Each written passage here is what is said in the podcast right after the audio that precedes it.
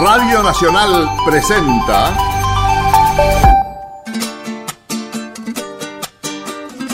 Patagonia Forestal, un espacio de encuentro y diálogo para compartir saberes y miradas. Se suma un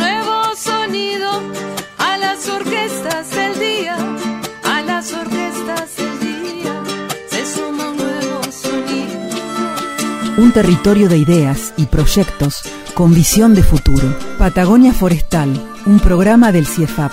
Patagonia Forestal, un lugar para sentir la investigación, la innovación y el desarrollo. Aquí comienza Patagonia Forestal. Como todos los jueves a las 18 y 30, Héctor Gonda y Carla Novak. Para hablarles, bueno, sobre ciencia, tecnología, innovación y desarrollo y algunas historias más que comparten nuestros invitados. Hoy es un día muy especial. La Radio Nacional Esquel cumplió en el día de ayer 59 años, así que estamos a pleno festejo. Sí, un, un gran, un gran cariño para todos los que forman parte de esta familia, aunque no me, no me convence mucho la idea de pensar que tengo más edad que la radio. Pero bueno, la alternativa siempre es peor que ser mayor que la radio. Así que eh, muchos saludos para todos. Totalmente agradecidos de poder ser parte de este espacio. Bueno, y así comenzamos entonces con este programa, eh, con las historias de ciencia en la vida cotidiana que Héctor tiene para compartir con nosotros, con la audiencia, todos los jueves. ¿Qué tenés para contarnos hoy, Héctor? Ya que estuvimos mencionando el tema del aniversario y de la edad, vamos a hablar de la datación por carbono 14. Uh, eso data un poco más de años que 59, 60 años.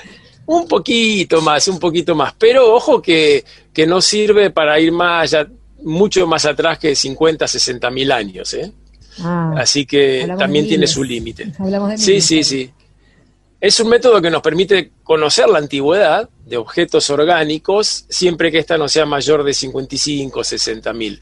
Y fue desarrollado en términos históricos recientemente, ya que fue en el año 1990 por un estadounid- estadounidense, Willard Levy, y en el 60 justamente ganó el Nobel por haber hecho esta, esta propuesta del uso del carbono 14.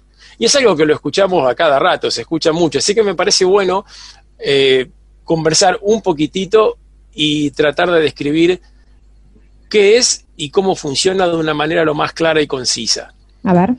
El carbono en la naturaleza tiene distintas formas, no hay un solo carbono, lo que se llaman isótopos, no vamos a entrar en una explicación química, pero es como decir distintas razas del carbono, entre comillas, si me escucha un químico me mata.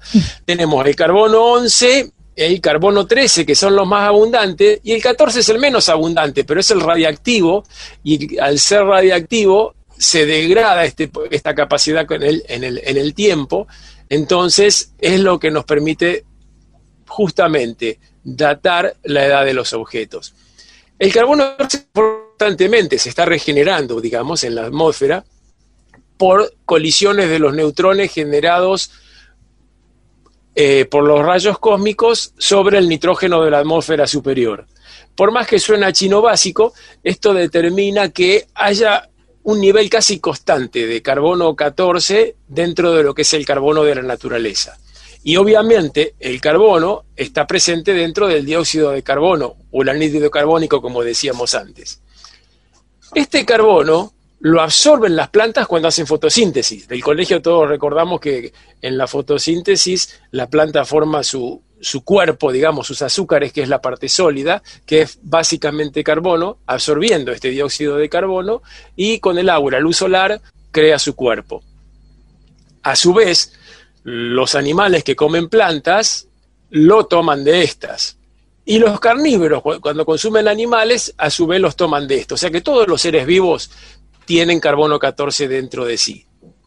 Cuando mueren, tanto las plantas como los esa cantidad de carbono 14 comienza a disminuir progresivamente, porque ya no incorporan más este carbono 14 de la atmósfera, ¿se entiende? Dejan de incorporarlo. Entonces, esa disminución de la proporción del carbono 14 que tienen en su cuerpo es proporcional al tiempo que pasa desde que mueren. Pero como esta disminución de la proporción del carbono 14 es lenta, tarda 60.000 años en desaparecer del todo, por eso que podemos justamente en este tiempo, durante estos 60.000 años, ir viendo cuál es la antigüedad de estos elementos. Espero que, que se entienda.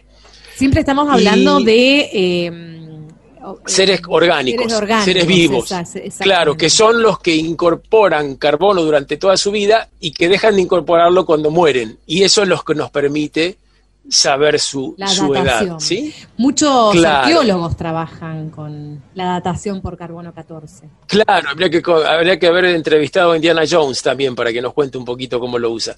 Pero mm, sí, las eh, hay elementos que no son orgánicos, pero por ahí al estar incorporados a, elementos inorgánicos nos permiten saber la datación. Por ejemplo, la ropa, la ropa tiene fibras vegetales, sí, la tela, sobre todo si cuanto más antigua, eh, ahora hay, hay muchas telas eh, sintéticas, pero antiguamente era la, mayo- la mayoría de ellas de origen vegetal. Y, y también, por ejemplo, si tenemos pedazos de roca, eh, perdón, de madera incrustados en una roca, nos También. antigüedad de ese objeto o de las, de las embarcaciones antiguas, ¿sí? Entonces, eh, de eso se trata básicamente la utilización del carbono 14 para determinar la edad de las cosas. Tenemos que aclarar que ah, la proporción de carbono 14 en la atmósfera, si bien este se regenera constantemente, no es siempre exactamente la misma porque está influenciada por las emisiones, las famosas emisiones de, carbono que están produciendo el calentamiento global. Bueno, no todas son carbono, pero la mayoría, otras son de azufre, etcétera. Eh, esto disminuye la proporción de carbono 14 porque hay más de los del carbono 13 y 2 y 11.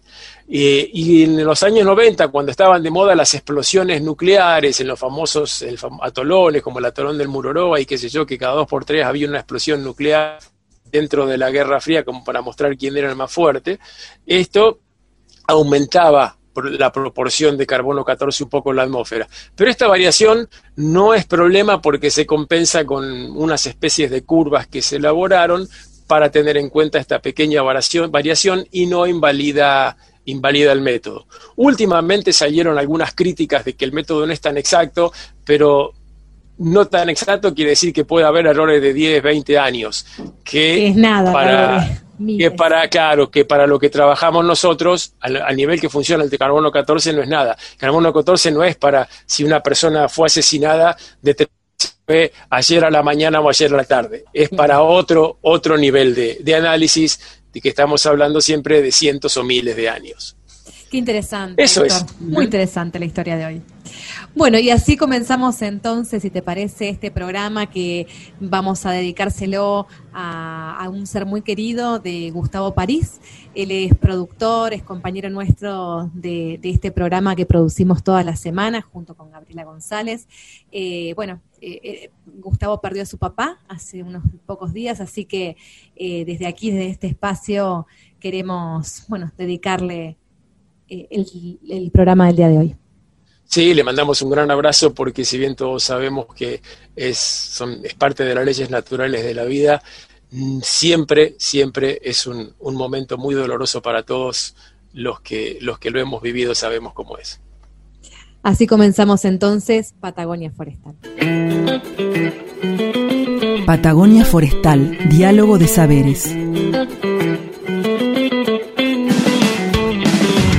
Vamos a comenzar, Héctor, entonces con la primera entrevista de este programa. Es la entrevista porque tenemos un vivero de Río Negro. Ya veníamos hablando del vivero de Isla Victoria, también allí eh, en el bosque de Arrayanes. Eh, pero este es un vivero muy especial y también tiene mucha historia para contar. ¿Con quién vamos a hablar hoy?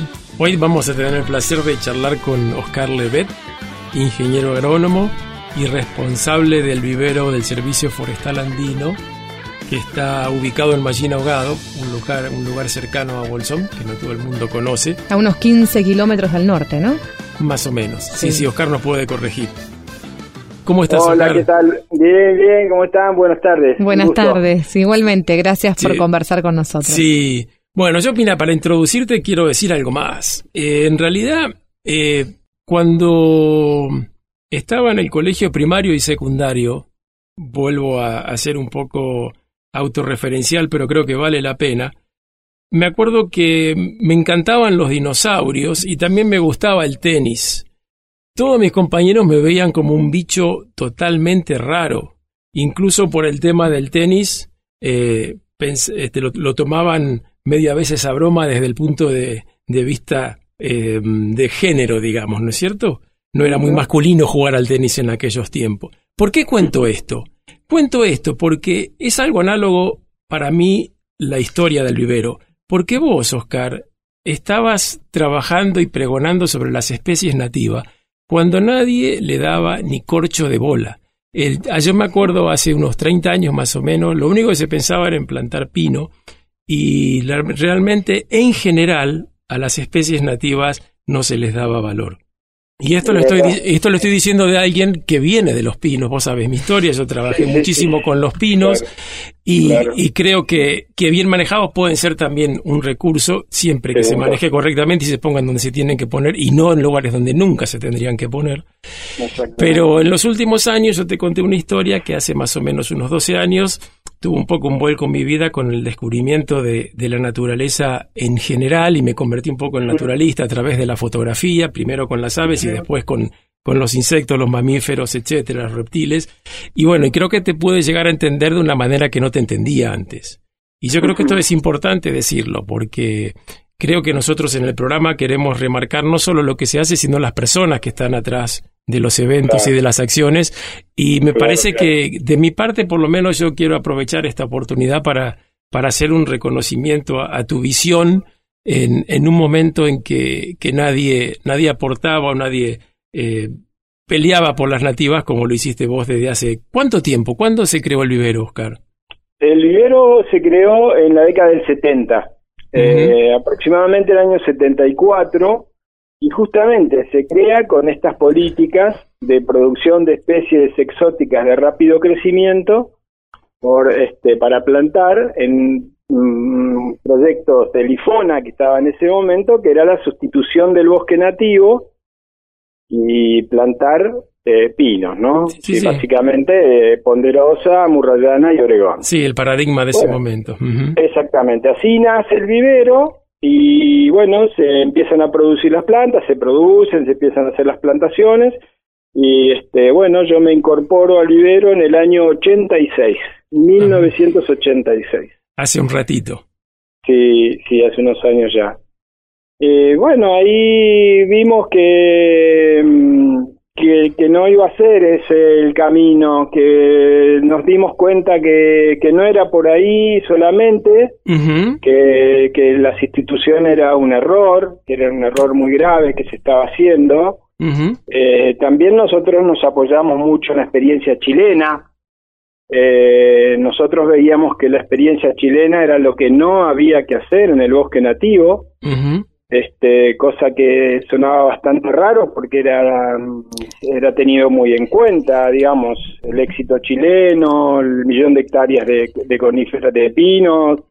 Bueno, nosotros pensábamos que desde el vivero que, que no, que era un error, que no, no, no era para cualquier lado lo que vos acabas de decir, que los pinos no eran para cualquier lado, y menos eran a base de la sustitución del bosque andino, que es una región muy pequeña, como, como conocemos, este, muy frágil y que debíamos proteger. Totalmente. Entonces, a raíz de eso, de, de, andar un poco por el bosque y de recorrer mucho Chile y de ver lo que ellos hacían, nosotros tomamos la decisión de, de hacer lo contrario. este, de, empezar a investigar en, en, las especies nativas, hacer este, trabajar en la fenología y bueno, eso hicimos.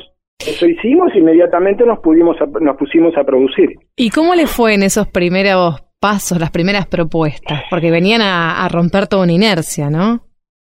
Sí, bueno, la verdad que yo tengo que decir que dentro de la institución donde yo trabajo, la Dirección de Bosques de la provincia de Río Negro, yo he tenido mucha libertad para trabajar. Este, no, no, he tenido muy buen equipo de gente y tengo excelentes eh, compañeros de trabajo que todos eh, sentimos lo mismo, digamos, en ese sentido de saber hacia dónde queremos ir. con el tema del vivero, ¿no? Y del, de los bosques en general. Así que este, esa era la, la fuerza que, que, que, nos llevó adelante, que nos empujó a seguir. Bueno, al principio éramos bastante golpeados, eh, tuvimos muchas críticas por las instituciones oficiales que nos decían que no, que, el, que había que hacer esas tres especies y nosotros decíamos que no, que había que hacer las especies nativas y bueno, en ese andar este, mm, tuvimos eh, muchas experiencias, se, se, quemó el catedral en el año ochenta y pico, bueno, los únicos cipreses que había para plantar eran los nuestros, todavía Leo estaba recién, Leo Gallo estaba recién empezando con su vivero de nativas en Bariloche, nosotros, nosotros donamos un montón de plantas para plantar ahí, bueno, este, recibimos un apoyo de, mm, de una institución internacional, pudimos hacer eh, un invernadero más grande, bueno, y, así fuimos creciendo de a poquito hasta mm, ir de 100% cuando yo entré al vivero, que eran 100% de especies exóticas de rápido crecimiento, a prácticamente ahora que tenemos cero porcentaje de esa producción y de cero producción de especies nativas, ahora estamos en un 70-80% de producción de especies nativas. Mm, Así fue el proceso de 30 y, 30 y pico de años, ¿no? ¿Y cuáles son los, por ahí, los proyectos o los logros que te dieron más satisfacción durante este tiempo? Si tuvieras que elegir, no sé, uno, dos o tres. Bueno, el vivero siempre fue un motor de generar proyectos muy importantes. Eh, creo que un logro fue instalar eh, las especies nativas como una fuente rica de, investigación y de producción y de, tenerlas en cuenta, que no eran solamente esas tres especies de que se venían hablando. Creo que ese fue lo más importante que logramos. Este, mm, después, eh, la creación del Jardín Botánico Cascada Escondida, que eso también es un proyecto que generamos desde el vivero forestal. Y después el proyecto forestal de la línea sur, digamos, serían, que yo trabajé mucho también en la línea sur de la provincia de Río Negro, serían los tres grandes logros, proyectos, por decirlo de alguna manera, de todos estos años de trabajo, ¿no? Qué bueno. Y la línea sur, eh, Jacobás y toda esa zona, ¿qué, ¿qué es lo que, lo que se hizo concretamente para que la gente tenga una idea? Bueno, eh, a partir del año 92, eh, bueno, a fines de los 80, la Dirección de Bosques de la provincia de Río Negro funda el vivero de ingeniero Jacobasi. Entonces yo me empecé a vincular con ese vivero en el año 92, empecé a viajar, a, visitarlo, este, mm, se nos dio la posibilidad de un pequeño proyecto que nos financió Nación para pequeños productores, bueno, yo me hice cargo de eso y empezamos a hacer parcelas y así fue creciendo el interés hasta que mm, se funda el Ente para el Desarrollo de la Región Sur, que es la institución, digamos, que reúne a todos los municipios y comisiones de fomento de la región sur de la provincia de Río Negro.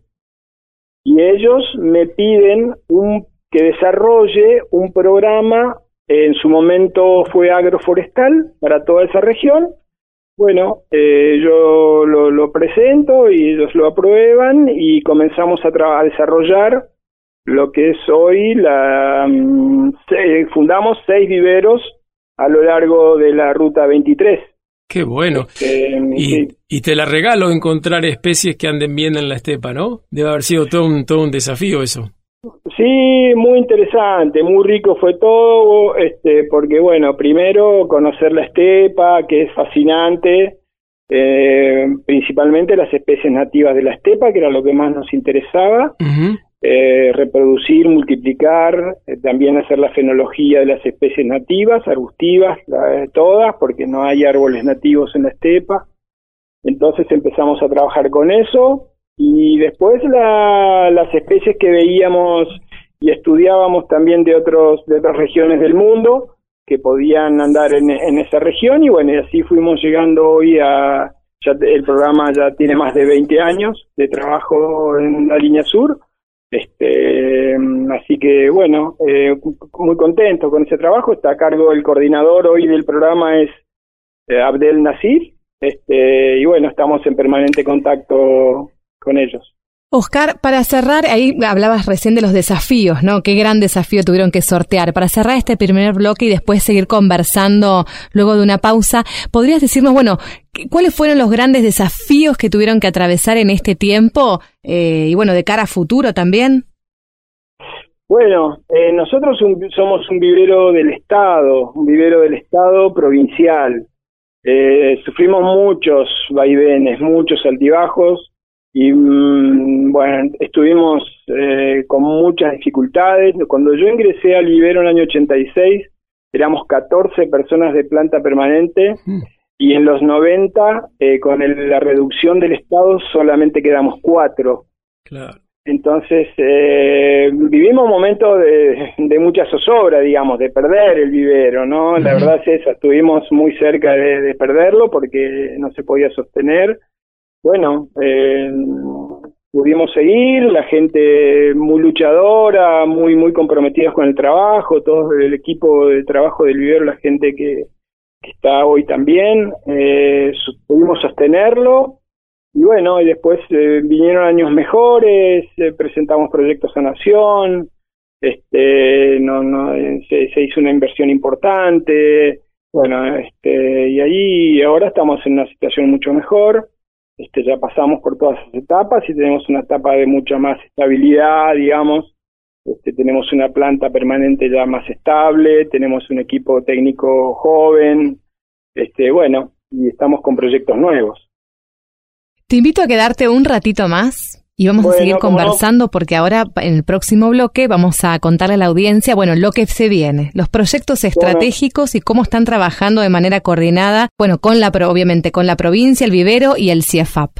En un ratito volvemos. Gracias.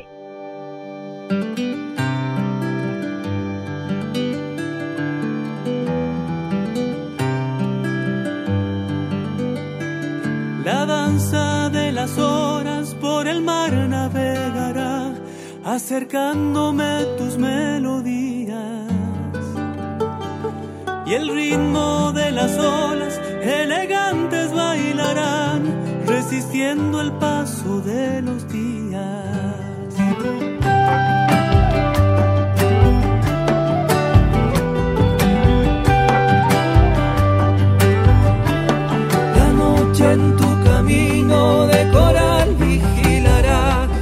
recostándose por tu cintura.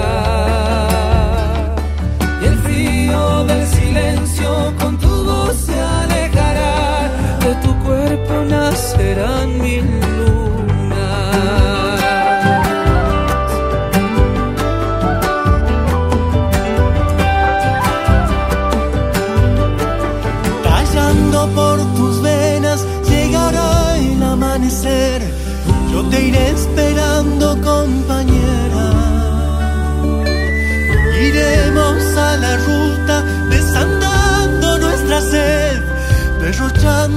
and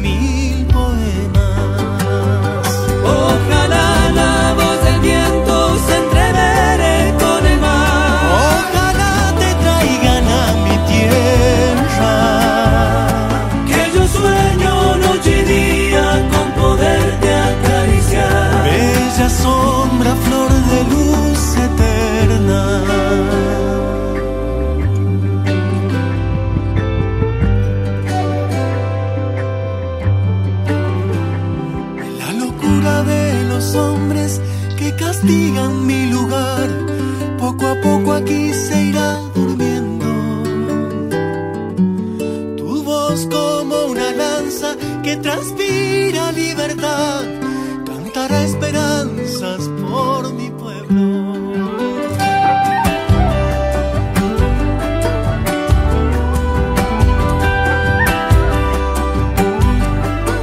Iremos al encuentro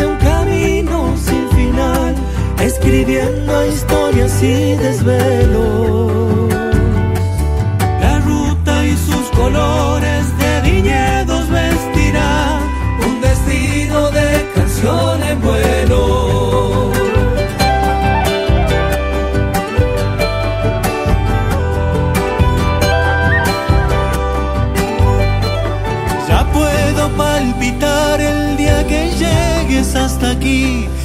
Imagino fuerte los abrazos. Siguiendo nuestra estrella, viviremos hasta el fin, compañera eterna de mis manos. Ojalá. Patagonia Forestal, un espacio de diálogo sobre investigación, innovación y desarrollo. Escuchamos Bella Sombra de Aire y Rally Barrio Nuevo. Y así seguimos con la programación. Estábamos conversando con Oscar Levet. Vamos a seguir hablando sobre el vivero que él conduce allí en Mallina Ahogado, en la provincia de Río Negro.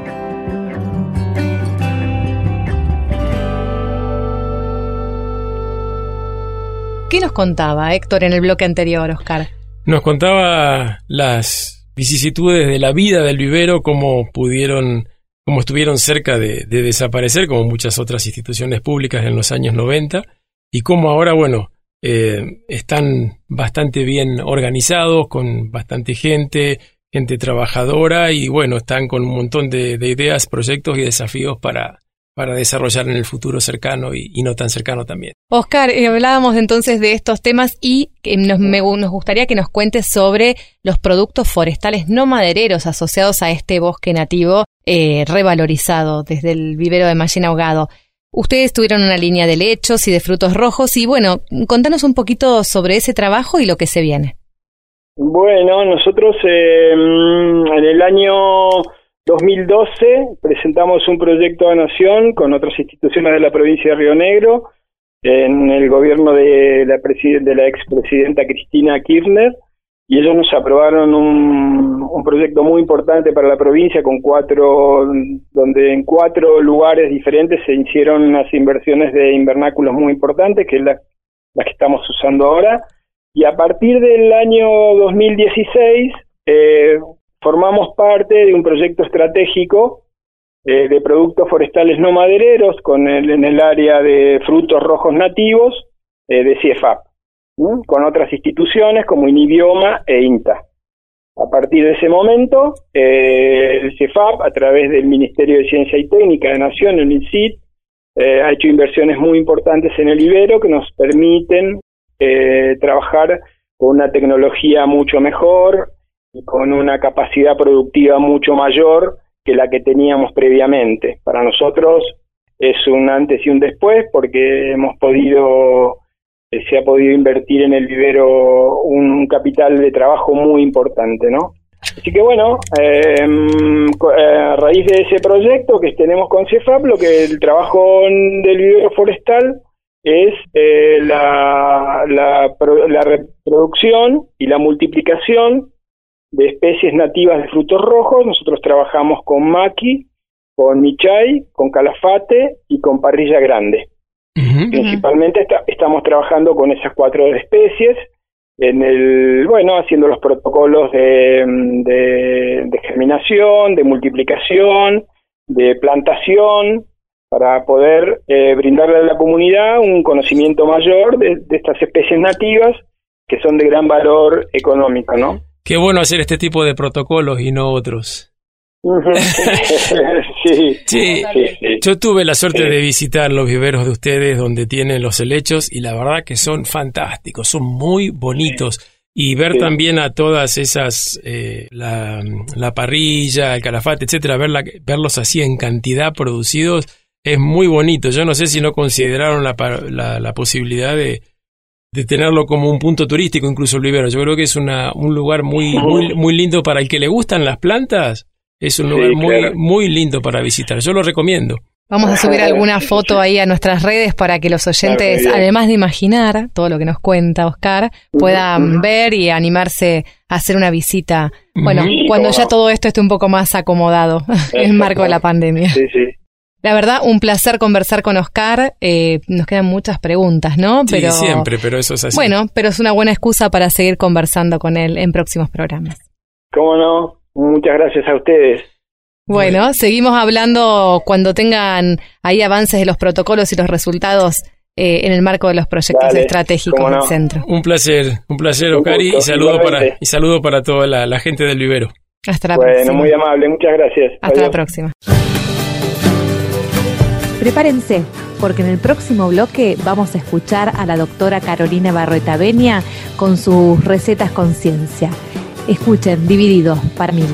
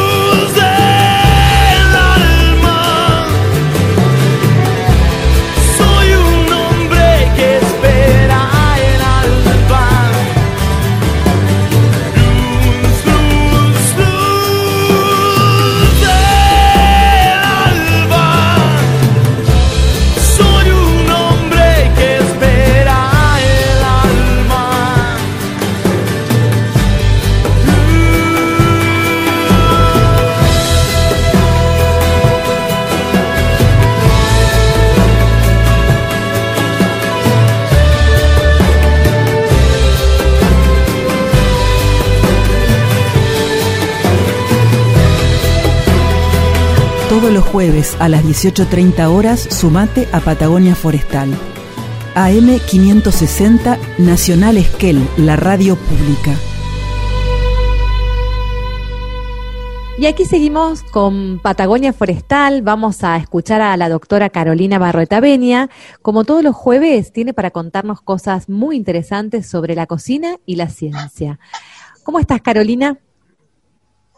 Muy bien, ¿cómo están Carla, Héctor y toda la Esperándote. audiencia? Esperándote, porque tenemos muchas ganas de saber un poco más sobre esta cocina de, de primavera y ya entrando el verano.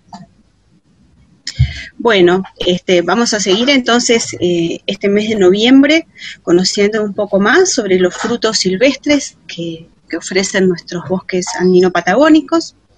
En este programa vamos a hablar de otro arbusto muy frecuente en el bosque que posee frutos comestibles, la parrilla o salsa parrilla. Su nombre científico es Ribes magellanicus y para ello tenemos la suerte de contar hoy con la presencia de la doctora Ana Ladio. Ana es investigadora de CONICET en el Instituto de Investigaciones y Biodiversidad y Medio Ambiente en Bariloche. Ella es etnobióloga y ha estudiado muchísimo el vínculo eh, de las personas con diversas plantas de Patagonia, analizando sus usos, sus características y los cambios que, que se van dando en estos usos. Así que, ¿cómo estás, Ana? Muchas, muchas gracias por compartir este rato con nosotros. Hola, ¿qué tal? Buenas tardes, Carolina. Buenas tardes a todos y a todas. Muy contenta de estar con ustedes. Bueno, Gracias, buenísimo. gracias por aceptar participar de este espacio junto con Carolina. No, un gusto, un gusto. Bueno, Ana, entonces, eh, contanos un poco sobre las características de la parrilla o salsa parrilla, no sé cómo le decís vos, cómo es la planta y dónde crece. Bueno, la parrilla, salsa parrilla, o también la podemos llamar mulul, como eh, la llaman los mapuches, es un arbusto que justamente ahora lo podemos ver en su esplendor porque está florecido. Es un arbusto más o menos de 2, 3 metros, que, bueno, que ahora tiene un color brillante y también tiene estos racimos de, flores eh, amarillas que a veces se ponen rojas. Y eh, bueno, es un, es un arbusto muy común en los bosques andino-patagónicos. Eh, en general uno lo encuentra en lugares bien soleados, en los bordes de los caminos. Canta el bosque de Lenga, eh, también en la selva boliviana se lo encuentra muchísimo. Y, bueno, em, es una planta muy importante de nuestra región eh, y se la encuentra en, eh, de una manera extendida en la Patagonia, desde Neuquén hasta Tierra del Fuego, esta especie está presente. Y bueno, y ahora, como te contaba, floreciendo, ¿no? que florece más o menos de septiembre a noviembre y después fructifican estos frutos comestibles que vos mencionabas, más o menos de noviembre a, a enero. ¿no? Que bueno. Ah, buenísimo. Ahí están, ahí los, ahí los, los, los podemos ir a, cosechar fresquitos. Contanos sobre las propiedades alimenticias y medicinales que tiene, que ustedes han estudiado, y sobre los usos ancestrales que tiene esta especie. Bueno, eh, como te decía, tiene unos frutos eh, que también, bueno, uno lo puede ver así en racimos en la planta, que son negros violáceos, y eh, que tienen un sabor ácido, eh, bastante, bueno, en realidad bastante dulzón y son comestibles, como vos habías dicho, ¿no? Entonces, digamos, uno de los usos más importantes que tiene es que, que tiene estos frutos comestibles eh, y que se lo usa, en general se lo ha usado siempre, digamos, fresco, ¿no? O también cocido. Aparentemente estos, estos frutos en, en, enseguida como pierden propiedades, así que en general la literatura dice que se cocina rápidamente o se comen, eh, digamos, directamente en el lugar. Eh, después hay registros también de que se hacía chicha, digamos, una bebida semi-fermentada, donde se aprovechaban los frutos machacados y se los mezclaba con agua y se los dejaba fermentar. Entonces, bueno, estos son, digamos, todos estos usos más o menos comestibles, ¿no? Que, que ahora te cuento, y también tiene propiedades medicinales. Eh, en general se lo asocia o se dice ya del, de la parrilla, de la salsa parrilla, que es un, eh, es un alimento funcional. Esto significa que es un, un, alimento que tiene también otras propiedades que son importantes para el bienestar, para la salud, para prevenir enfermedades, ¿no? Y bueno, y, en general la gente del campo usa bastante las hojas, ¿no? Para bajar la fiebre, también la usa para, mucho para problemas circulatorios, en las zonas rurales se usa mucho el té para, eh, o, se agregan hojas al mate para cuando se tiene frío y se quiere entrar eh, en calor, digamos, eso habla un poco de sus propiedades que tendrían que ver con la cuestión circulatoria, ¿no? También se usa bastante mm, como, eh, eh, digamos, las hojas machacadas, ¿no? Se usan como tópicos para cuando uno tiene alergias, sarpullidos, hinchazones. También se usa la raíz, ¿no? También para cuestiones eh, circulatorias. Es decir, que ahí vemos como que tiene un uso muy amplio, ¿no? Y que tiene que ver con muchas funciones, digamos, con, muchas propiedades medicinales para, para, los seres humanos, ¿no? Y esto es lo que han, bueno, lo hemos aprendido de las comunidades originarias de nuestra Patagonia. Hay bastantes trabajos que, que hablan, ¿no? De, del uso entre los mapuches, entre los tehuelches, eh, también en, en, en, los pueblos originarios de Tierra del Fuego es decir, que eh, ellos han sabido detectar ¿no? estas, estas propiedades y la, lo han usado para su beneficio. Y Ana, ¿qué, ¿qué, perspectivas de uso y de aprovechamiento tiene? Si tiene alguna, este, la parrilla, si hay proyectos para su cultivo, para su domesticación. Mira, eh, yo mucho, digamos, no sé del tema, pero sí estoy en contacto con el, el vivero de Machine Ahogado, eh, que uh -huh. ellos están desde el 2018, están justamente haciendo ensayos de, de multiplicación de la especie. Después sé que en Tierra del Fuego, que es muy abundante, eh, Miriam Arenas, que es una, una persona que ha trabajado muchísimo con esta especie, ha hecho ensayos de propagación in vitro.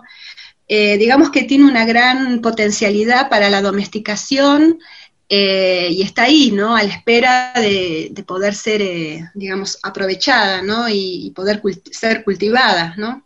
Exactamente, y así de esa manera tener más disponibilidad y poder bajar este, la presión sobre las sobre las este, las comunidades nativas, ¿no? Así en el bosque eh, de, de la especie. Está buenísimo. Exactamente. Bueno. sí. Y aparte, bueno, también eh, en Bariloche al menos se está empezando a verla en los viveros, ¿no? Con un uso ornamental, que eso está bueno. También. Así que, y bueno, y se sabe, bueno, que se puede, es, digamos, bastante fácil su propagación por estacas, también por semilla, digamos, uno podría, si quisiera, también reproducirlas en sus casas, ¿no? Es una de las también de las políticas que, que uno podría tener, donde, digamos, de empezar a tener plantas nativas en su jardín, ¿no? Eh, para decorar y también para tener un alimento. Exactamente, ambas cosas. Y bueno, ya este, em, cerrando y aprovechando que em, mencionaste el, el uso en fresco, ¿no? De esta, eh, de este fruto eh, que va a estar disponible eh, en breve para, para todos los que estamos acá en Patagonia, em, proponerles hacer un licuado con, con los frutos de zarzaparrilla, un licuado de leche de sésamo con zarzaparrilla. Eh, vamos a compartir como siempre eh, el, después el, flyer con, el paso a paso, pero básicamente es hacer una leche de sésamo y luego agregar una manzana y un puñado de, estos frutos, eh, endulzando con miel y, licuando y bueno, y pudiendo disfrutar así todos estos, todas estas propiedades y el, sabor de, este, de este bello fruto que nos ofrece el bosque andino patagónico. Así que bueno, con esto la, la despedimos a Ana, le damos este, eh, las muchas gracias por, por haber compartido con nosotros y bueno, y un saludo a, a Héctor y a Carla. Bueno, muchísimas gracias a las dos por compartir sus saberes y bueno, introducirnos en este mundo de los alimentos funcionales. Hasta la próxima, Ana. Sí, sí. Bueno, muchas gracias por la invitación y estamos en contacto. Gracias, gracias a vos, che.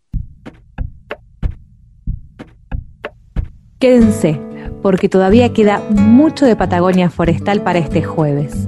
Escuchen, Jorge Drexler al otro lado del río y en un ratito nomás, María del Carmen Tentoni con sus historias sobre el clima. Clavo mi remo en el agua, llevo tu remo en el mío. Creo que he visto una luz al otro lado del río.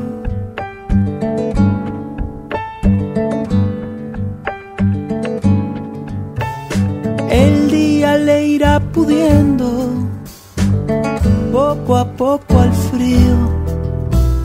Creo que he visto una luz al otro lado del río.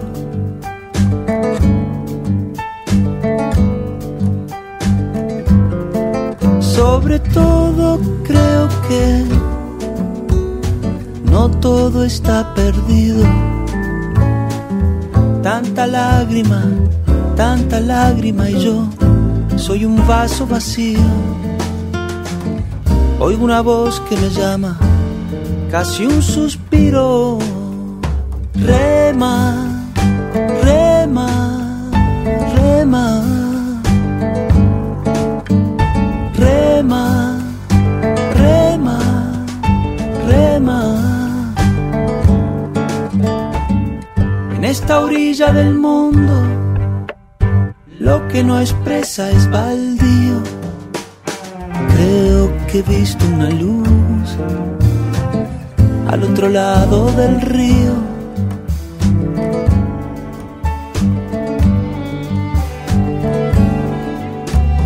Yo muy serio voy remando, muy adentro sonrío. Creo que he visto una luz al otro lado del río.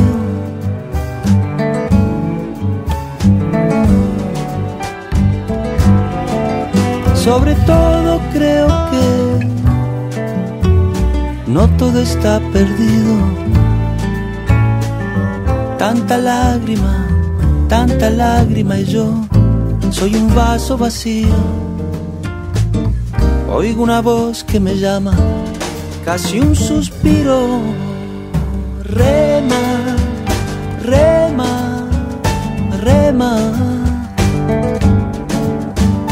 Rema, rema, rema. Clavo mi remo en el agua, llevo tu remo en el mío. Creo que he visto una luz al otro lado del río.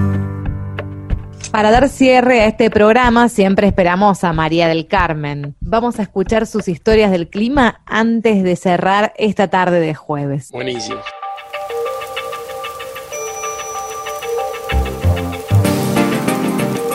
Nuestro clima. Porque no solo importa el tiempo. Acompáñanos a conocer el clima de nuestra ecorregión patagónica. Y aquí llegamos a esta última parte del programa, Héctor, esperando a María del Carmen para que nos cuente un poco sobre el clima. Sí, aparte ella nos aclara cosas que uno se viene preguntando de toda la vida. Así que sin duda lo más interesante del programa es el inicio con mis comentarios y el final con María del Carmen. Claro, por supuesto. Los oyentes deben pensar lo mismo. Dijo Modesto Mussorgsky. ¿Cómo estás, María? Bien, muy bien. Tendríamos que escuchar a los oyentes. A ver qué dicen. Bueno, y decir, hace acá falta una ¿Qué tercera, opinan realmente? una tercera opinión. ¿Eh? Una tercera opinión decir creo que que hace falta. sí. vamos a abrir una votación Claro, más de fin de imparcial. año. sí. María, y seguro, eh, mira, como lo conozco a Héctor, te hizo alguna pregunta que a él le interesa. A ver, ¿de qué vamos a hablar en el día de hoy? Sí, hace unos días que me vino pidiendo el tema. Es un tema pedido por el este por el programa. Por la estrella del programa.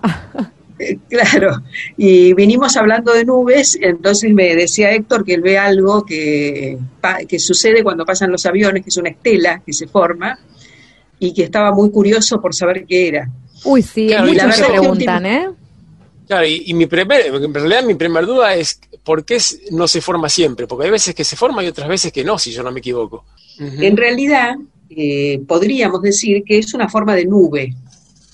Como hablamos un poco en otros programas, las nubes están formadas o bien por gotitas de agua muy pequeñas o bien por cristales de hielo también muy pequeños, tan chiquitos que están en suspensión porque no tienen el peso suficiente para vencer a la gravedad y caer. Claro. Bien, entonces, eh, cualquier tipo de nube se forma con la condensación del vapor de agua, o sea, el paso del agua en estado de vapor a estado líquido, o bien con este, el paso a eh, estado sólido, con la formación de cristales de hielo. Y María del Carmen, ¿por qué a veces se Vale. da la sensación como que hay aviones que hacen o dejan estela y aviones que no?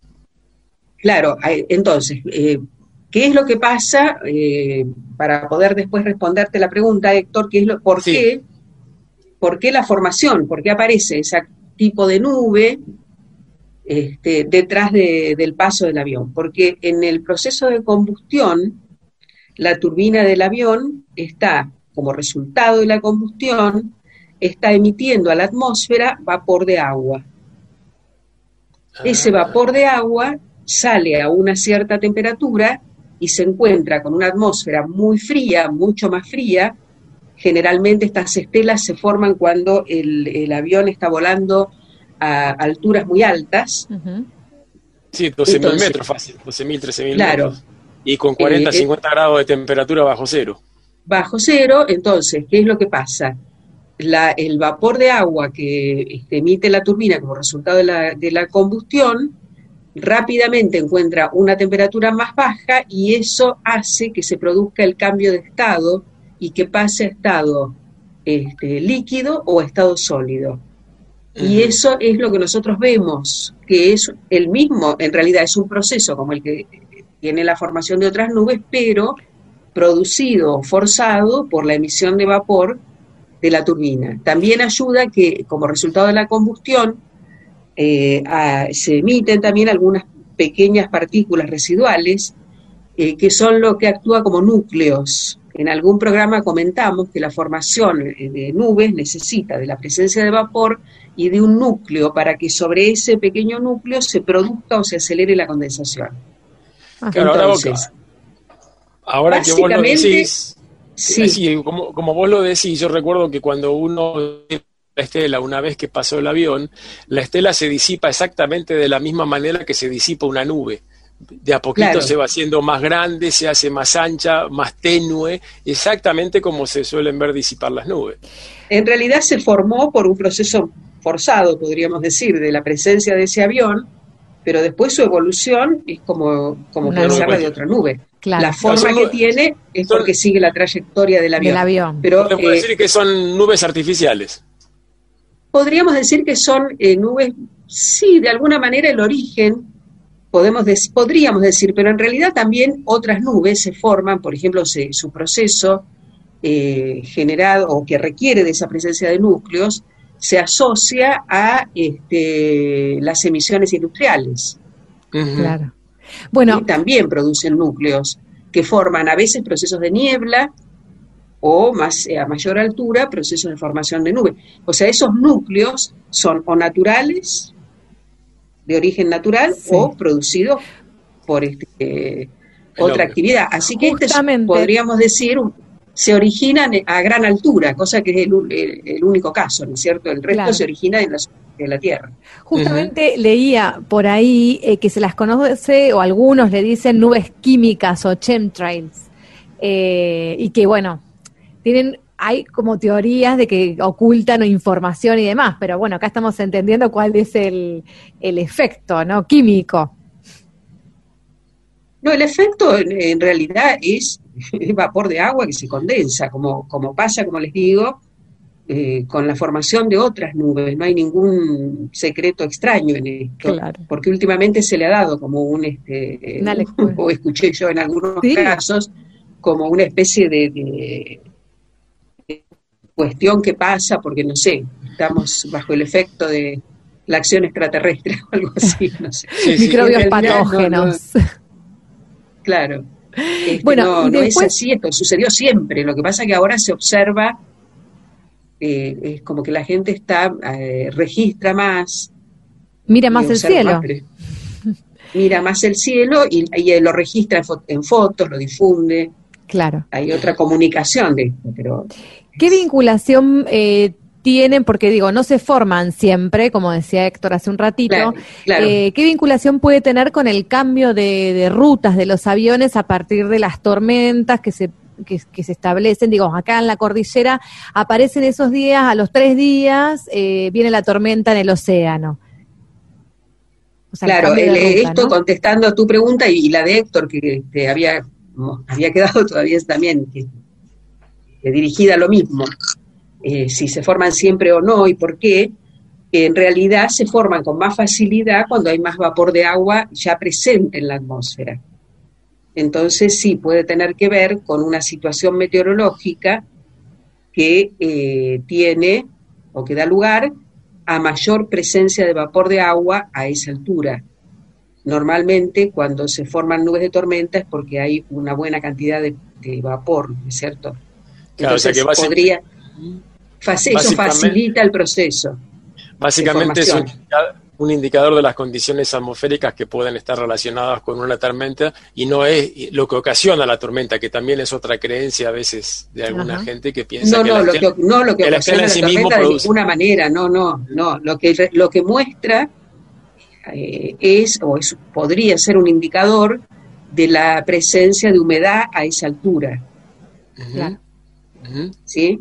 En Sí, realidad sí, sí, las sí. nubes en general se usan mucho para este, poder tener alguna percepción de lo que pasa en altura cuando no hay mediciones. Sí, Claro. perfecto. Sí, sí. Al no tener, mediciones, por ejemplo, si uno quiere saber el viento, eh, si hay viento o no y en qué dirección a cierta altura, y tiene la suerte de que haya nubes, eh, el movimiento de las nubes indica la dirección del viento. Ujú. La rapidez con que se mueven las nubes indica eh, también la velocidad del viento. El tipo de nubes indica qué sistema se nos está aproximando o alejando. Claro, sí, sí, son un muy indicador, está bueno. Son buenos indicadores porque las mediciones de altura son muy escasas. Está bien que ahora con las observaciones satelitales, por supuesto, hay un panorama mucho más este, eh, completo. Y la, la famosa, ahora, eso es otro tema, pero las famosas ondas de cuando yo era chiquito que hablaban siempre con las imágenes satelitales medio que las reemplazan o se siguen usando esas ondas para... No, las sondas se siguen usando. Se siguen usando, lo que pasa es que son eh, carísimas porque para la audiencia, que a lo mejor no, no, no todos saben de qué hablamos, son unos globos gigantes que eh, se lanzan desde la superficie y que llevan eh, sensores meteorológicos. Entonces estos eh, lanzados a horas regulares todos los días y eh, por señales de radio van este, transmitiendo y se van este, se van transmitiendo las mediciones que están haciendo y por el seguimiento de la dirección del globo y velocidad se conoce el viento. Yo siempre me pregunté cómo hacen se para pierde. recuperarla. Ah, perdón, perdón. No, no Sí. se recupera, esto se pierde, por eso el costo. Ah, por eso yo pensé, claro, yo pensé que lo recuperaban porque eso lleva un montón de material. eh, que- No, que- todo eso se Claro. pierde. Qué Todo eso se pierde, por eso es carísimo, donde sea, y es carísimo o se destruye porque imagínate que llega a alturas Claro. a grandes alturas. Acá en Argentina se hacen eh, pocos radiosondeos, eh, una vez por día, a las 9 de la mañana, en cuatro o cinco lugares del país, más o menos, puede haber alguno más. Es Va cambiando. información diferente a la que pueden brindar los satélites. Estamos hablando de otro tipo de información. Claro, en realidad es más precisa porque es la medición, eh, el satélite puede, eh, por ejemplo, para, para mediciones de, de temperatura o de otros parámetros, estar afectado por la presencia de nubes. Claro. Esto trabaja En cambio, esto altitud. es una medición más exacta. Por supuesto que los satélites van evolucionando y cada vez aproximan mejor. Ya pero no tenemos, son reemplazados, todavía se hace. ya tenemos varios temas sondeo para próximos programas. Sí, esto, esto, es un monstruo, un monstruo en sí mismo. Esto, abrís, viste, la cajita del conocimiento de La caja María y te sale con mucha información. Así que Sí, es- María es una de las personas que quisiera tener en, en la mesita de Mesita de luz, en el bolsillito de la, o en el bolsillito de la camisa, ¿viste? Para que me cuente cosas. Mira, Héctor, no ¿Te te podés quejar. hablando todo el día de meteorología? ¿Cómo? Que Héctor no se puede quejar. Realmente respondiste a su pregunta y mucho más en el día de hoy. Bueno, seguiremos este, con nuevas preguntas. Por supuesto. Gracias, María, como siempre, y te esperamos en próximos programas. Bueno, gracias. Hasta la, hasta la próxima. Hasta la próxima, un abrazo. Héctor, esto va llegando a su fin, como digo todos los jueves. Escucha cómo suena, te traje un tema que te va a encantar. Milena Salamanca y Juan Guardis interpretan El Tesoro. ¿Te acordás de ese tema que tanto te comenté? Bueno, para vos y para nuestros oyentes. ¿Qué tal? ¿Te Sí, lo conozco de otro. No, me sorprendiste, sobre todo con esos intérpretes. No, Bueno. no, no, no tenía idea que lo hacían. Y así nos vamos. Hasta la próxima semana. Gracias por escucharnos. Seguimos con esto que es Patagonia Forestal, un programa del CIEFAP para toda la Patagonia. Sigan disfrutando de la primavera. Paso todo el día pensando en vos. Ah, ¿qué hay de malo en todo esto? Ah, paso todo el día pensando en vos. Ah, vos pensás que pierde el tiempo. Perdón si estoy de nuevo acá. Pensé que habías preguntado por mí. Me gusta estar de nuevo acá, aunque no hayas preguntado por mí. Voy a quedarme un rato acá, siempre a vos en la derrota, hasta el final del final.